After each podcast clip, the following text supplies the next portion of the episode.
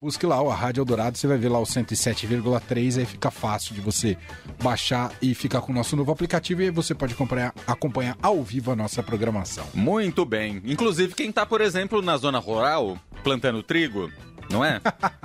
Porque aí vai estar tá longe de São Paulo. Vai estar tá longe de São Paulo. Aí não consegue ouvir pelo rádio, pelo 107,3. E assim como tá buscando um trigo especial, vai ter uma emissora especial acompanhando quem tá fazendo aquele trigo especial. Muito bem. E aí a gente conecta com a participação especial de Daniele Nagase do Paladar aqui com a gente. Oi, Daniele, tudo bem? Tudo bom e com vocês? Tudo certo. Tudo muito Dani. serelepe nessa apresentação, né, Dani? Você já baixou o aplicativo da Rádio Eldorado? Pode falar que não, que acabou de estrear, não tem problema. Eu não, fiquei sabendo agora, assim, com você. Então pronto. Eu, tava por fora. Tá Vou baixar vendo? já. Oba, obrigado. Daniele Nagase do Paladar tá com a gente. E uma matéria, uma reportagem que ela fez, ela vai agora comentar aqui no ar ao vivo, bem interessante. O Leandro puxou o gancho aqui do trigo sobre o movimento de produção de trigo especial no Brasil. É trigo especial? É assim mesmo que deve ser colocado, Dani? Sim, dá para dá pra falar assim, sim. Aliás, não só trigo, na verdade. São, além do trigo, temos outros ingredientes aí. Essa história de, finalmente, né, de reconhecer que a qualidade do ingrediente faz muita diferença no produto final, no pão ou no prato, no molho da pizza, enfim. Chefes né, estão, enfim, levando isso a sério e estão se conectando com produtores para que eles produzam ingredientes exatamente do jeitinho que eles querem. E, enfim, está saindo muita coisa legal dessa, né, desse movimento. E aí a busca, especialmente, é pela questão da, da de ter uma farinha melhor e feita no, no Brasil, Dani? Exa ter uma farinha melhor e com as características exatas, né, que, que o que o chefe procura. É, em questão de aroma, em questão de sabor, em questão de ter uma elasticidade maior ou não, tudo, tudo influencia. As características, por exemplo, do pão, dependem muito do tipo de trigo, de como ele é plantado, enfim. E começou, começou-se a estudar isso, e aí padeiros estão indo atrás de produtores que topam aí toda essa jornada, enfim. Às vezes tem uh, produtores que estão resgatando é, tipos de trigo ancestrais para voltar a plantar, enfim. É, e o que, enfim, agora pães de diferentes tipos, enfim, muito melhores do que o, o que a gente tem aos montes aqui. É, enfim, é isso. Gente pesquisando, gente fazendo. Tem até a Marina Mori, que fez a matéria que tá no. no que foi capa do, do C2 essa semana, do Paladar ela fala sobre que tem. Ela compara os tipos de trigo a, a safras de uva, enfim, o pão a vinho, e que tem gente fazendo. Tem verdadeiras adegas de trigos, cada um com as suas características. Ah, esse daqui ele tem, sei lá, ele vai mais pro sabor, esse daqui faz um pão maior, esse aqui dá mais volume, menos volume, mas é mais adocicado, enfim. Então, tá, tá bem como ela diz, não é, não é mais tudo farinha do mesmo saco. cada um, cada um tem, tem, as suas especificidades. Maravilhoso. E, e aí é uma coisa que facilita também, exatamente pro, pro padeiro, por exemplo, panificador, porque imagino que eu importar farinha especial hoje com o preço do euro, acho que tá um pouquinho difícil, né, Dani? Não, exatamente. Então, por esse lado facilita muito. É, tem até uma, uma padeira, a Papola Ribeiro, que ela fala que a gente precisa acabar com esse endeusamento das farinhas uh, europeias, das farinhas, enfim, é, importadas. Uhum. Que se, se essa farinha importada foi, for feita com um trigo ruim, ela vai ser ruim. Não importa que ela não foi, não, não importa que esse trigo não foi plantado aqui.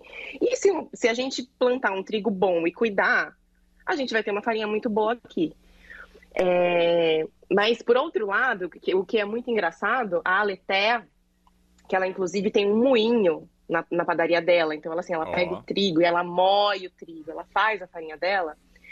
E depois de anos fazendo pão, quando ela começou a moer o trigo que ela queria, exatamente do jeitinho que ela queria, ela percebeu que ela ia ter que aprender a fazer o pão, porque era muito diferente. Ah. O que ela conhecia de farinha, as características da farinha que ela usava, eram muito diferentes da, dessa farinha, né? Que, enfim, com trigo especial, enfim, moído ali. E aí, o pão não ficou bom.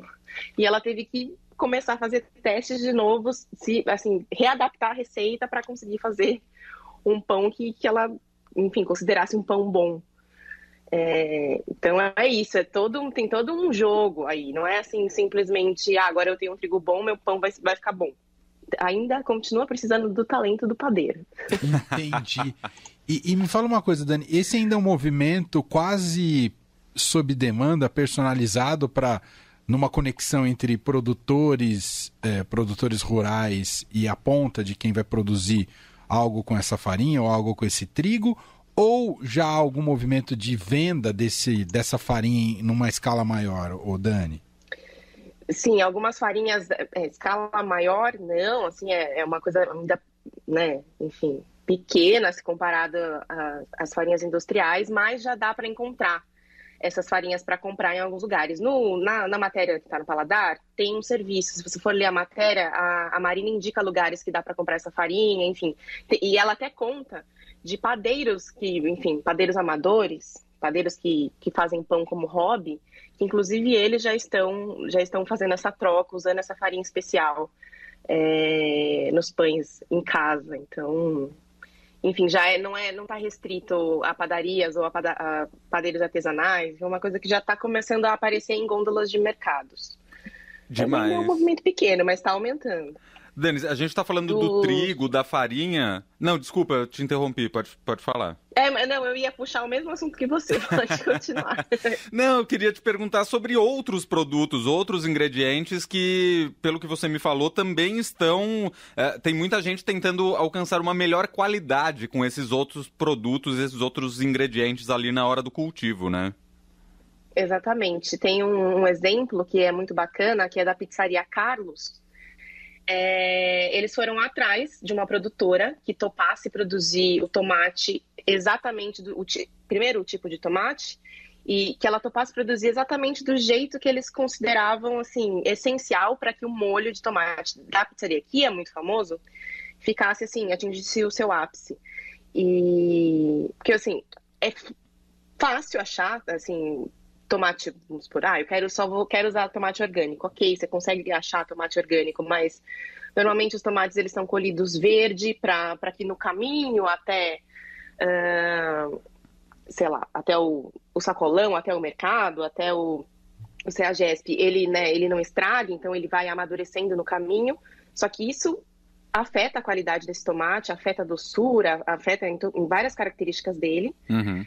É, então, por isso eles se conectaram a uma produtora e falaram assim: olha, eu quero que o tomate seja colhido com X dias, ele já vai estar tá maduro, e aí eles mandam um carro até lá, eles próprios pegam o tomate para levar direto para a pizzaria. É, e, e, faz muita diferença, né? Eles, eles, eles batizaram esse, esse projeto de estufa circular e a ideia é que eles se conectem com outros produtores também, não só com essa produtora, mas é isso, é todo um. Assim, tem que achar alguém que tope, é, e aí tem a capacitação desse produtor e, e, mostrar como é, enfim, todo um processo. Mas é muito legal isso, né? Que eles estão, assim, querendo encontrar a origem do, do ingrediente, se conectar com essa origem para melhorar o produto final, que é a pizza deles, enfim. Demais. Sensacional. Bom, é isso. E para quem quiser o serviço completo, né, disso que a Dani citou aqui para a gente, está lá no Paladar, uh, no Paladar Estadão, paladar.estadão.com.br. Tem essa reportagem que ela, eh, ela comentou aqui da, da Marina Mori, né, sobre a FA Nacional, né, e como tem sido essa produção especial do trigo, né, sobre quem está buscando isso, né, para buscar uh, produtos personalizados e especiais. Bem legal essa reportagem e vale a pena consultar. Era isso, Dani, ou faltou alguma coisa? Não, era isso, exatamente. Então, tá bom. Ficamos felizes que você passou por aqui mais uma Muito. vez. Um beijo para você e até a próxima, Dani. Outro para vocês, até. Beijo.